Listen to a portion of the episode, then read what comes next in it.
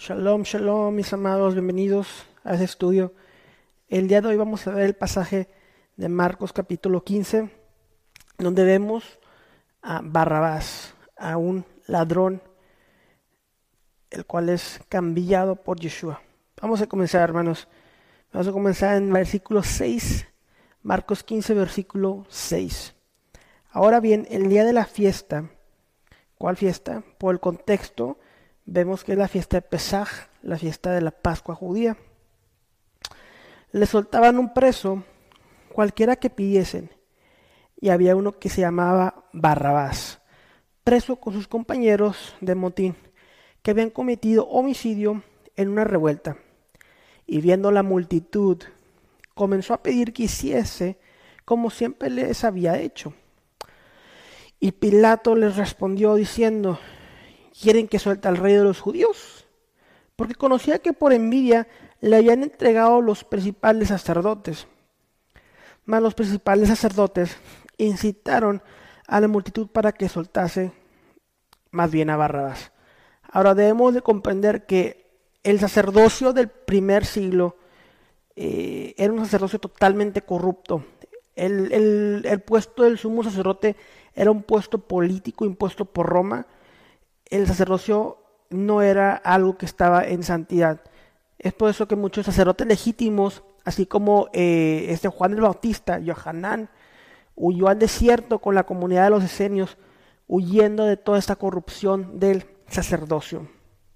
Continúa el Evangelio y dice, eh, más, los, principales sacerdotes incitaron a la multitud para que le soltase más bien a Barrabás. Respondiendo Pilato les dijo otra vez, ¿Qué pues quieren que haga del que ustedes llaman rey de los judíos? Ellos volvieron a dar voces, crucifícale, crucifícale. Pilato les decía, pues qué mal ha hecho este hombre, qué mal ha hecho. Pero ellos gritaban aún más, crucifícale. Y Pilato, queriendo satisfacer al pueblo, le soltó a Barrabás y entregó a Jesús, Yeshua. Después de azotarle para que fuese Entonces los soldados le llevaron dentro del atrio, esto es el pretorio, y convocaron a toda la compañía, y le vistieron de púrpura, y poniéndole una corona tejida de espinas, comenzaron luego a saludarle, salve rey de los judíos, y le golpeaban en la cabeza con una caña, y le escupían, y puestos de rodillas le hacían reverencias. Después de haberle escarnecido, le desnudaron la púrpura, y le pusieron sus propios vestidos y le sacaron para crucificarle. Entonces, vemos aquí que Yeshua es ante Pilato y arrestaron a otro hombre. Tenemos a Barrabás y a Yeshua. Debemos de entender que el hombre que se tradujo al español como Barrabás viene del arameo, el cual son dos palabras. La primera palabra es bar y la segunda palabra es Abba. Bar en arameo significa hijo y Abba en arameo significa padre. Entonces, si traducimos el nombre de Barrabás, propiamente diría hijo del padre.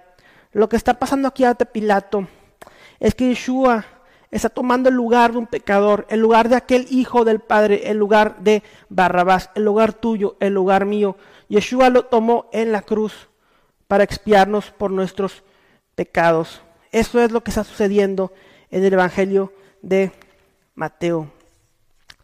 Gálatas 2.20. Con Cristo estoy juntamente crucificado y ya no vivo yo, mas vive Cristo en mí y lo que ahora vivo en la carne lo vivo en la fe del Hijo del Dios, el cual me amó y se entregó a sí mismo por mí.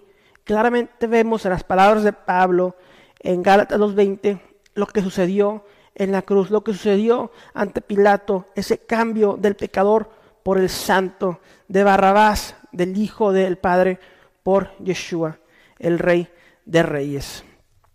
Y después que dice Marcos que le pusieron una corona de espinas, estamos tan enfocados en este mundo, en estos días, en, la, en el coronavirus, en la pandemia, en el miedo, cuando lo que tenemos que hacer es poner nuestra confianza, nuestra esperanza en aquella corona de espinas, la cual representa la expresión del Cordero inmolado en la cruz. Se acerca Pesaj, estamos en tiempos de reflexión, en tiempos de en cual la ira del Eterno está sobre el mundo, es tiempo de permanecer en nuestros hogares en santidad y estar viendo al Cordero de Pesaj. Shabbat mis hermanos, bendiciones.